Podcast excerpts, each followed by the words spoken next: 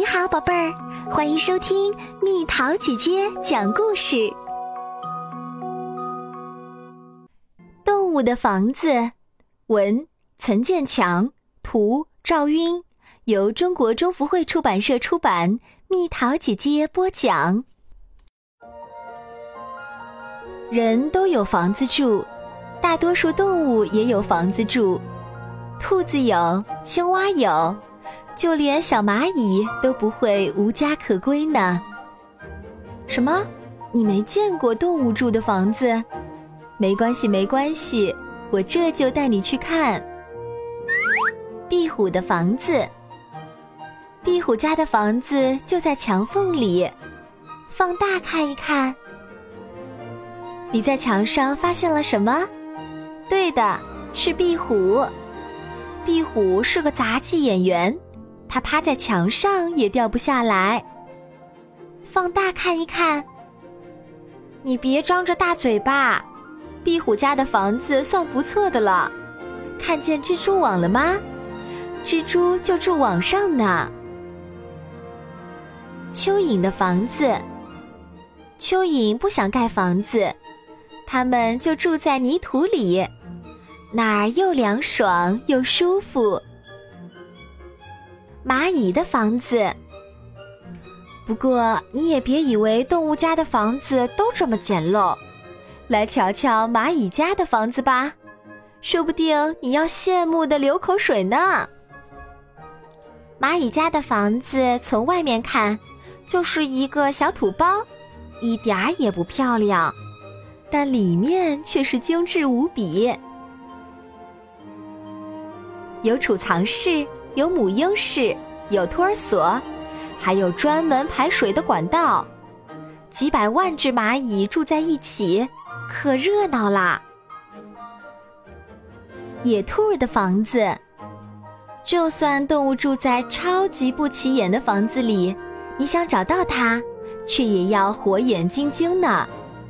这里有只野兔，你能发现吗？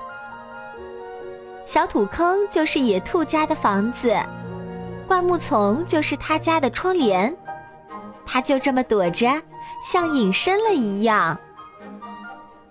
松鼠的房子，松鼠可是住楼房的，因为它的家就在高高的树上，用树枝搭个床，再铺上树叶和羽毛，可舒服了。如果它能找到一个树洞，嘿嘿，那就不客气啦。鸟的房子，很多鸟都在树上搭窝，因为树上安全，飞起来也方便。当然，树洞也很不错哦，冬暖夏凉。星星的房子，星星这个大胖子也在树上搭窝。你瞧，它的窝乱糟糟的，不过它派头可大得很。它的窝只睡一晚上，第二天再重新搭一个。园丁鸟的婚房，园丁鸟的婚房是一个精巧的亭子，新郎还要在亭子前放上鲜花、野果、贝壳、树叶，以及彩色的羽毛。这样新娘才会喜欢呀。蜗牛的房子，蜗牛每天看这些朋友们忙忙碌碌的，心中可得意了。它不用造房子，因为它出生时就带着房子呢。螺和贝的房子，各种螺，各种贝，它们身上也都带着房子。寄居蟹的房子，寄居蟹可聪明啦，它会找一个空的螺壳当做自己的房子，身体长大了就换大房子住，方便的很。河狸的房子，来看看大户人家的房子是什么样的吧。你认识这个胖嘟嘟的小眼睛吗？它叫河狸。河狸在水塘的一边筑起堤坝，然后靠着岸边造房子。漂亮的房子有两扇门，一扇通向陆地，另一扇通向水中。蝙蝠的房子，有住大房子的，当然也有住小房子的。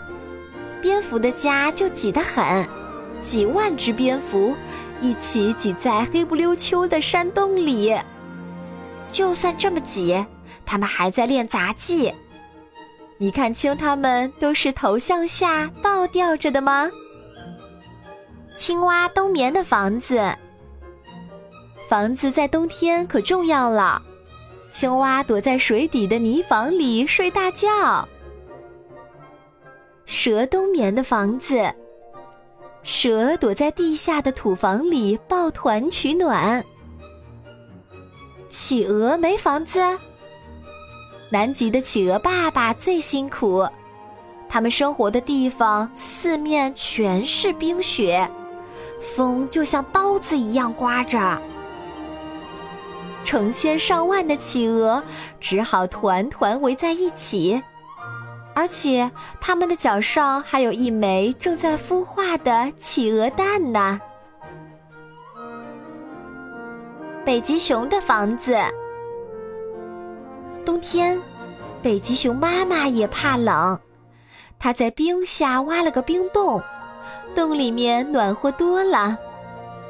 这个妈妈可不简单，她还要在冰洞里生小宝宝呢。我的房子，说了半天，看了这么多动物的房子，你的房子是怎样的呢？小狗的房子。我的房子嘛，就是狗窝，乱七八糟的，还是别看了。对了，可能跟你的被窝差不多哦。房子就是这么一个地方，它给我们带来安全感，也给予我们温暖。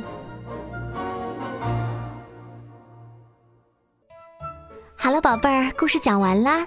你可以在公众号搜索“蜜桃姐姐”。或者在微信里搜索“蜜桃五八五”，找到告诉我你想听的故事哦。